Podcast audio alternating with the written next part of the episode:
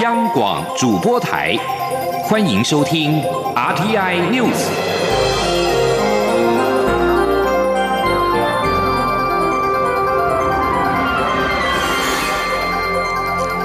各位好，欢迎收听这节央广主播台提供给您的 RTI News，我是陈子华。巴拉圭总统阿布多表示，已经确认将自印度采购两百万剂的武汉肺炎疫苗，其他的疫苗也将陆续送达巴拉圭。他并且强调，巴拉圭不接受中国用疫苗进行外交勒索。而针对南美友邦，巴拉圭总统阿布多公开表示，拒绝中国疫苗外交勒索一事。外交部发言人欧江安在今天回应表示，有关各国人民的生命以及健康事项，本就不应沦为政治操作的工具。不仅八国政府不接受任何疫苗外交勒索，我国政府同样强烈反对任何以隐含附带条件的方式提供疫苗，来作为破坏台巴邦谊的手段。记者王兆坤的报道。巴拉圭总统府二十号推文指出，总统阿布多宣布将从印度采购两百万剂疫苗，印度另赠送的第二批十万剂疫苗预定二十二号自印度运出，其他疫苗也将陆续送达巴拉圭。阿布多还强调。巴拉圭不接受中国用疫苗进行外交勒索。外交部发言人欧江安表示，我国政府乐见在巴拉圭政府及各方的努力下，八国陆续顺利取得所需的武汉肺炎疫苗。他说：“我们看到，面对疫情的蔓延，疫苗的取得不仅是一个公卫的问题，更是人道的议题。凡攸关各国人民的生命跟健康的事项，本来就不应该沦为政治操作的工具。”不仅巴拉圭政府不接受任何的疫苗外交勒索，我国政府同样的强烈反对任何以隐含附带条件的方式提供疫苗，来作为迫害台湾跟巴拉圭邦谊的手段。欧江安强调，未来我国将继续秉持同舟共济精神，结合理念相近国家的力量，共同捍卫民主自由制度，协助巴拉圭对抗疫情蔓延，并促进国家永续发展。外交部日前重申，台巴邦谊稳固。外界所谓断交之类的说法，全都不是事实。中央广播电台记者王兆坤台北采访报道。疫苗公费接种的对象在放宽。中央流行疫情指挥中心指挥官陈时中在今天宣布，从二十三号开始开放第五、第六类的对象接种，而其中涵盖领有居留证的外籍移工。且若机构内达到一定人数愿意接种，就会安排医护人员到机构内施打。记者刘品希的报道。A C 疫苗公费接种打气不佳，目前国内共有三十多万剂疫苗，但是公费开打一个月，接种人数只有三万四千多人。疫情指挥中心持续扩大开放施打对象。指挥官陈时中二十一号下午在疫情记者会中宣布，四月二十三号起开放第五、第六类对象接种。第五类对象包括五万名警察、宪兵等维持社会运作的必要人员；第六类则是二十万名安养养护、日间照顾、社服等长照机构的工作人员、居服员、社工人员，还有受照顾者。其中也包括在机构内持有居留证的社服类移工，但不纳入家。户内的看护工扩大开放后，加上已开放的第一到第四类，总计开放对象达八十六点八万人。陈世忠指出，为了方便长照机构内的工作人员跟受照顾者施打，指挥中心会调查机构内的施打意愿，如果人数够多，就会安排医护人员到机构内提供接种服务。当然会安排哈，有一部分有一定的量。好，那民到那边去给他打，因为这样子大量的出来也是一个不方便。第一个，我们现在公布，大家就马上要调查各个机构的需求有多少人，哈，那人有一定的量，那我们就会派人去打。陈时中再次强调，从科学证据上来看，A Z 疫苗的副作用相对少，安全性绝对没有比较差。各国元首施打疫苗以 A Z 疫苗居多，有二十几个国家地区的领导人都接种 A Z 疫苗，接种 B N T 疫苗的元首只有五位，施打其他厂牌疫苗的元首数量更是相对少。呼吁国人对 A Z 疫苗要有信心。此外，以色列已经有八成民众完成疫苗接种。以色列政府日前已经宣布解除口罩令。媒体询问台湾疫苗接种率到何种程度才能够免戴口罩或是解封？陈时中说，等国内疫苗打到一定程度时，也会放宽强制戴口罩的规定。他认为很快就可实施，但即便不强制，也还是会建议民众戴上口罩。央广记者刘聘熙在台北的采访报道。而至于两名的国际航空货机机师染疫，至今仍在进行疫调以及接触者的检验。目前已经知道有一百六十八名接触者当中，一百三十二人 PCR 检验都是阴性。陈时中表示，从检验的结果来看，两人都是本土感染的可能性是微乎其微，但是还需要等到所有接触者的检验结果出炉，才能够进一步的判断。同时，疫情指挥中心在今天也公布了国内新增四例的境外移入 COVID-19 的确定病例，分别是从。伊诺斯诺伐克、印尼以及菲律宾入境，而这是首次有斯诺伐克境外移入的病例。教育部将从九月开始启动大专校园学生双语化学习计划。部长潘文忠在今天表示，教育部在蔡英文总统倡导“二零三零双语国家”的政策之下，从大学部分优先进行了重点培训，非常关键。而预计未来四年将投入新台币二十五亿元以上的预算，透过重点培育以及普及提升两大主轴，整体提升国教国际的竞争力。记者陈国维的报道。根据教育部与英国文化交流协会进行的调查显示，台湾高三生目前有百分之二十一达到欧洲语言学习教学评量共同参考架构 （CEFR） 的 B two 流利以上等级，也就是有五分之一的高三生具有上全英语课程的基本能力。而师资方面，已经有近七千名大学教师具备全英语的授课能力。教育部长潘文忠表示，和国际沟通是未来非常重要的能力，英语一定是通行的。语文从九月启动的大专校院学生双语化学习计划，将以重点培育及普及提升两大主轴，强化学生英语力。预计在二零二一到二零二四啊，会投入超过二十五亿的预算，协助学校延揽国际的教学人才，也希望能够协助学校建立全英文教学的这个制度。那另外啊，也会来引进更多的 TA，就是教学助理啊。那么也设立奖助学金，跟投入呃相关的资源呢，来建制这个全英语教学的软硬体的这个环境。教育部指出，将择优益助具国际竞争力的大专校院转型为双语标杆学校，或将专业领域学院转型为双语标杆学院。预计二零二四年达到三所双语标杆学校，二零三零年达到六所双语标杆学院，则期盼在二零二四年达到十八个，二零三零年达三十个。教育部。说明相关绩效目标设定以学生表现为关键指标，例如到二零二四年，标杆大学与标杆学院至少要有百分之二十五的大二生英文听说读写达到 CFR B two 以上的流利金手等级，同时全校至少有百分之二十的大二生与硕一生在其当年所修学分中的百分之二十以上为全英语课程，这三个比比例到二零三零年都要至少达到百分之五十。至于在普及。提升方面，目标二零二四年至少二十所大专校院的英语课采全英语授课比率达百分之三十以上；到二零三零年，则为至少四十校英语课采全英语授课比例达百分之八十以上。另外，将鼓励学生修读全英语课程，致力到二零二四年，全国有百分之五的大二级硕医生修读一门以上的全英语课程，以及二零三今年有至少百分之十的大二级硕医生修读两门以上的全。英语课程。中央广播电台记者陈国维台北采访报道。国际特色组织在今天发表了《二零二零全球死刑报告》，指出执行死刑的国家相较于二零一九年是大幅降低了百分之二十六，是近十年执行次数最少的一年。但是仍有十八个国家共执行四百八十三次的死刑，其中也包含台湾。此外，台湾在去年新增的五个死刑判决当中，有四人的年龄都在三十岁以下。人权团体也提醒政府跟社会大众应积极关注死刑判决年轻化的。趋势。记者林永清的报道。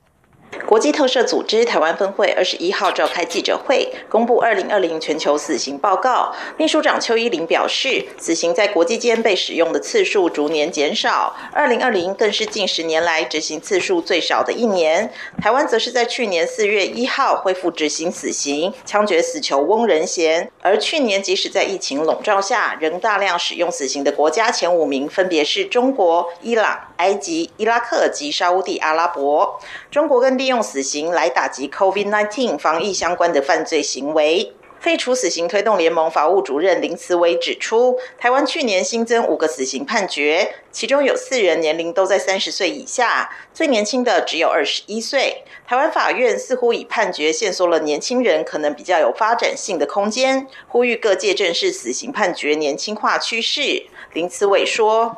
这个其实在提醒我们一件事情，是说年轻化。我们以往好像都以为说。”年纪比较轻，好像给人家有比较有未来性，比较有进展性，比较有空间。但看起来台湾的法院至少在去年二零二零年这四个案例里头，限缩了这个空间。司改会常务执行委员高阳辉律师表示，台湾已将两公约国内法化，但台湾目前仍未废除死刑，也持续允许死刑判决宣告与执行。从二零一五年迄今，台湾有三十九位死刑犯先后向马英九、蔡英文总统提出赦免请求，但都没有下文。公正公约明定死刑犯有请求赦免的权利，因此他认为台湾政府应修法增订死刑犯请求赦免的要件、程序及审议方式等事项。并告知死刑犯相关办理进度。监察委员暨国家人权委员会委员叶大华回应：作为主要践行国际人权公约的独立机关，一定支持国际废除死刑的终极目标。但因公正公约认责议定书还没有国内法化，因此目前我国还是采取逐步废死的政策。过去和现在进行中的几起平反案件，人权会都有提醒法务部应就判决执行的瑕疵提出通盘检讨。未来也会持续关注死刑判决年轻化状况。央广记者林永清采访报道。阿部长蔡新祥在下午的时候被问到了目前法务部对于废死的态度，他表示，逐步废死的政策没有改变，但是现行法是有死刑的规定，法务部会以最严格审慎的态度来依法执行。蔡新祥说：“我们逐步废除死刑的一个政策啊，并没有改变啊。那现行法还是有死刑的规定啊。那我们呃，只能够用。”最审慎的态度啊，来加以审查啊！如果所有的救济程序啊都有已经没有的话，当然我们还是要依法来执行。不过我们会采取啊最严格、最审慎的态度啊来依法执行。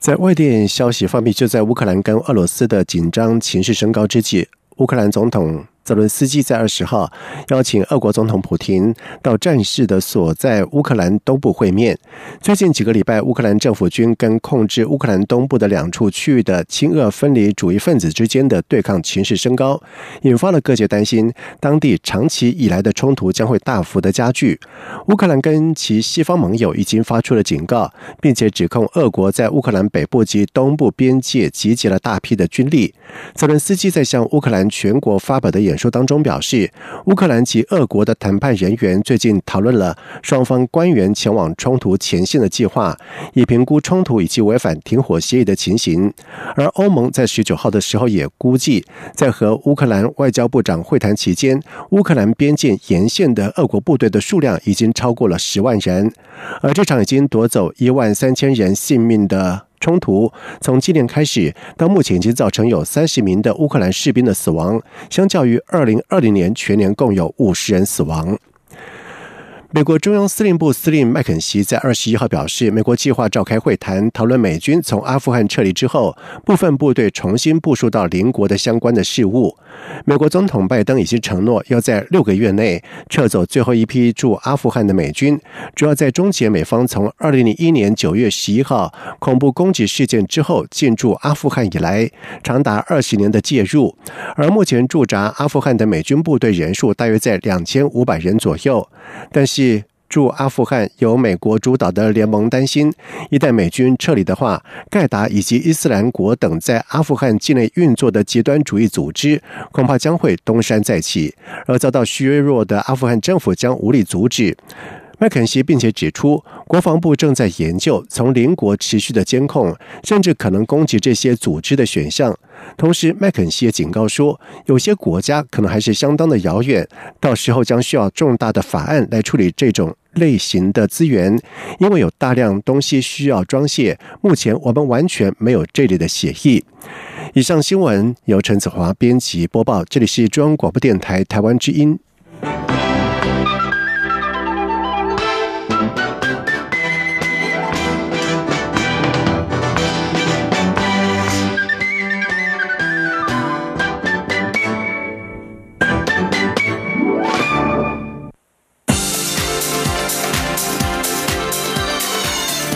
是中央广播电台台湾之音，欢迎继续收听新闻。现在时间是晚上的七点十五分，欢迎继续收听新闻。台铁泰鲁国号四零八次列车撞上坠落轨道的工程车，酿成四十九人死亡，两百多人受伤。肇事者李义祥被依照过失致死等罪起诉，但是依照现行的刑法，过失致人于死，最高只能够判刑五年的有期徒刑。法务部提出刑法修正草案，以不同的情节加重刑责，最高可以判处十年的有期徒刑。记者欧阳梦平的报道。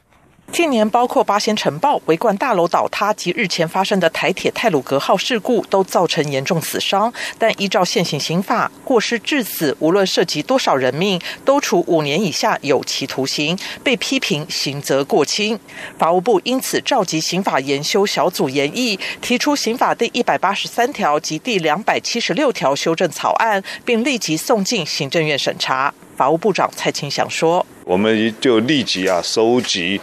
啊，各国的立法例，那我们的同仁啊，利用周末时间呐，啊，做一个整理，然后提出一个呃新修正的条文。那昨天就送到行政院，啊，那所以行政院今天很快的就做一个审查，啊，那目前呢是朝着就是是分啊不同的层级啊，啊受损害的程度啊。来做不同的处罚。蔡清祥感谢行政院审查通过，并预计在二十二号提报行政院会讨论。他希望能够尽快送到立法院审议，尽速实施。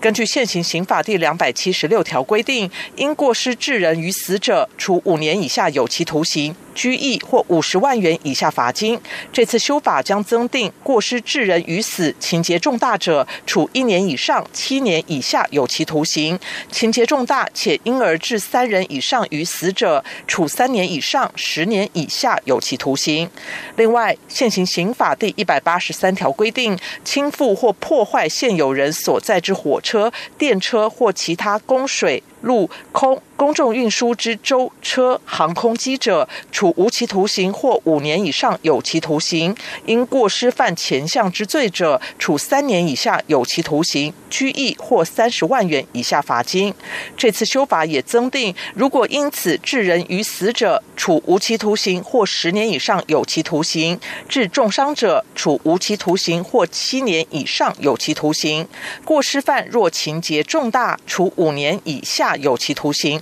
拘役或五十万元以下罚金。中央广播电台记者欧阳梦平在台北采访报道。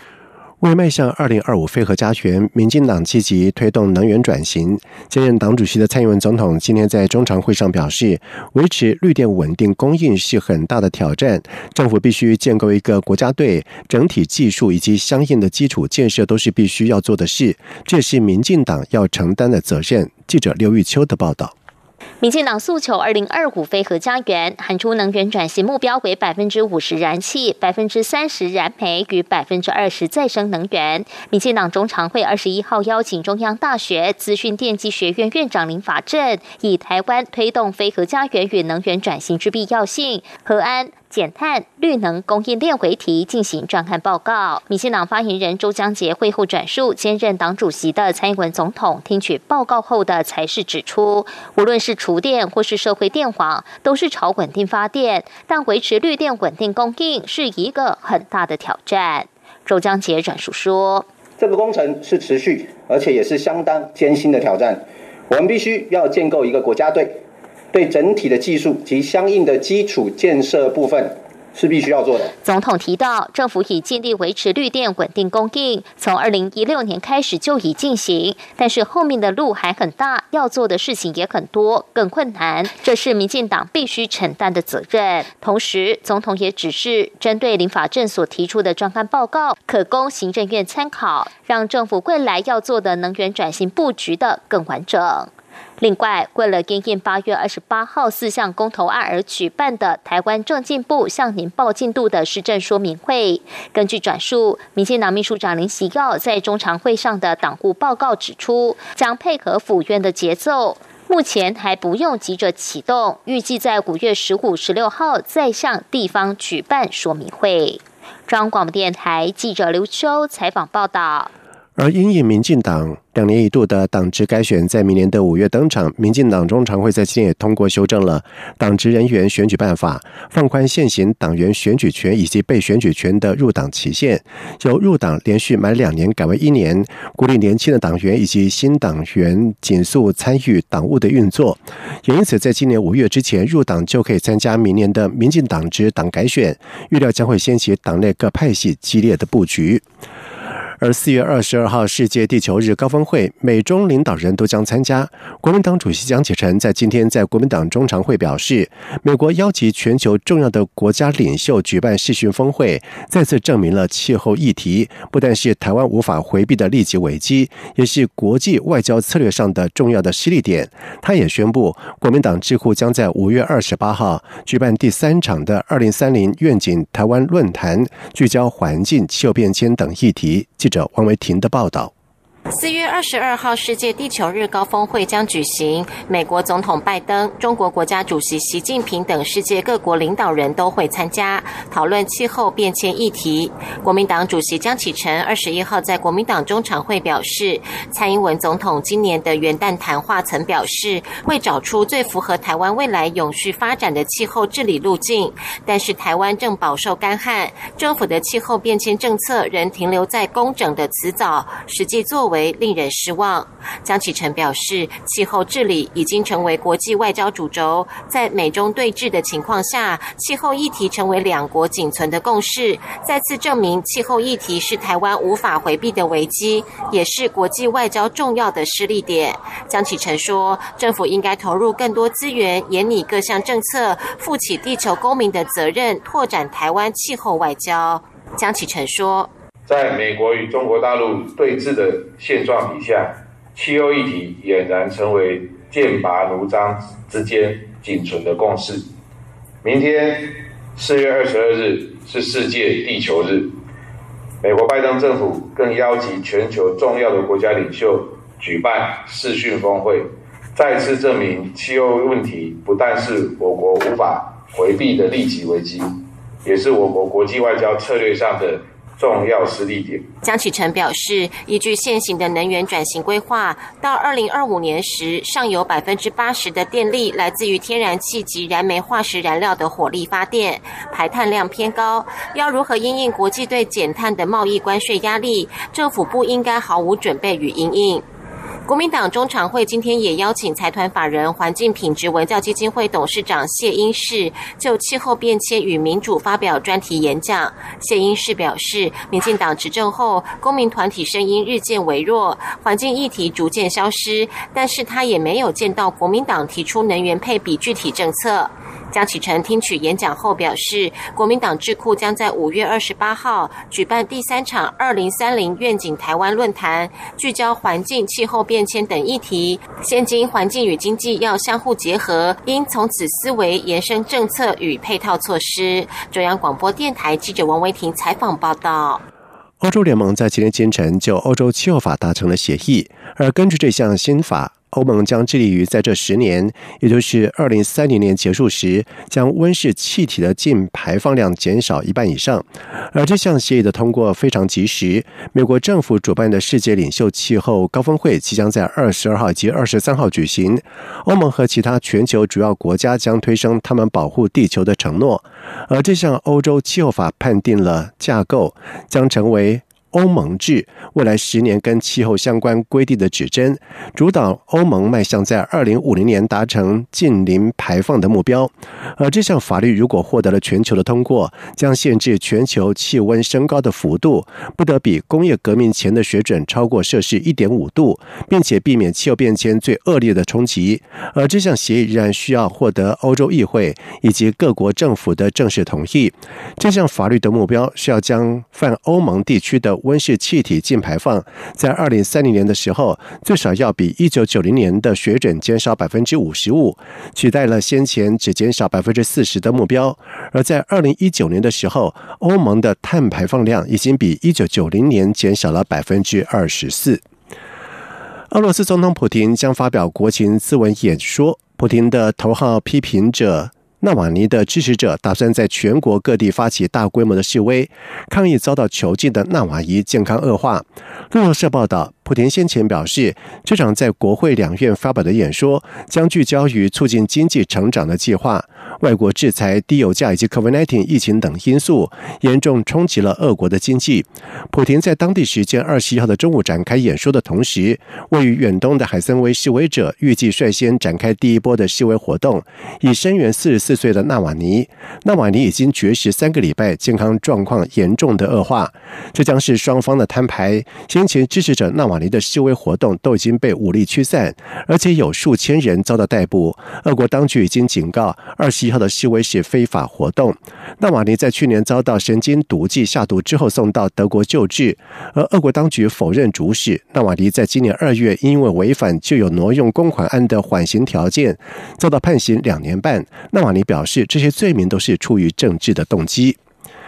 美国前警官肖文以膝盖压住非裔男子。费诺伊德颈部致死，遭控二级谋杀等罪。陪审团在今天做出了裁决，肖文谋杀以及过失杀人罪成立。而美国总统拜登表示，这是美国对抗种族歧视的巨大一步。但是他指出，我们不能够停在这里。他并且呼吁正面迎击系统性种族的歧视，以及存在于警察执法跟美国司法体系等种族的不公。接下来进行今天的前进新南向。前进，新南向。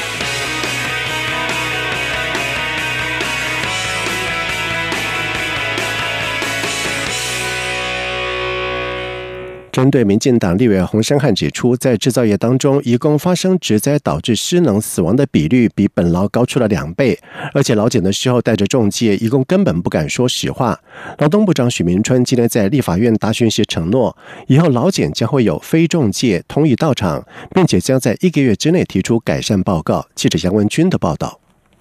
法院卫环委员会二十一号邀请劳动部长许明春、卫福部长陈时中就智能化治安、公安及公安总体检与灾害后危机处理及救济报告并备询。民进党立委洪生汉指出，上周委员会初审通过职灾保险及保护法，但针对移工的职灾失能死亡率却未有相关配套。在制造业中，移工发生职灾导致失能死亡的比率，竟比本劳高。出两倍，监察院就算提出纠正后，也都未出现改善。且实际到工地视察后，发现工厂中的危险警示标语都没有移工熟悉的文字。洪生汉也提到，就算劳动部有到场劳检，但都没有配上通译人员。如果找中介一同前往，移工更加不可能实话实说，导致劳检效果不佳。对此，许明春回应：目前只有个案发生职灾，才会配上通译人员去了。解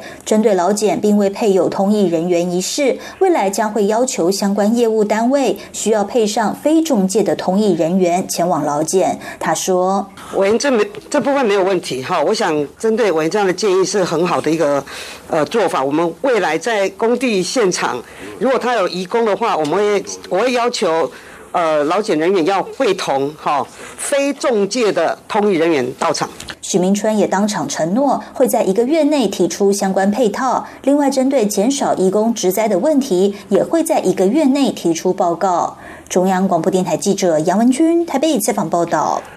二零二一新加坡华语电影节将在三十号登场，这也是疫情以来第二度的举办活动，是采线上以及实体双轨进行，而其中。导演第一次的特别单元将聚焦于陈玉勋等三位资深导演的首部长片作品。新加坡华语电影节是由新加坡电影协会、新药社科大学联合主办，将在四月三十号到五月九号举行，放映来自于台湾、马来西亚等地的二十四部的长片跟二十一部的短片。今年还规划了导演第一次的特别单元，聚焦三位一九六零年代出生的台湾导演以及他们的首部长片作品。除了放映电影，也将在五月九号的时候举办线上讲座，邀请三位导演讨论他们那个时代的导演特质，以及分享拍摄首部电影的甘苦谈。以上新闻由陈子华编辑播报，这里是中央广播电台台湾之音。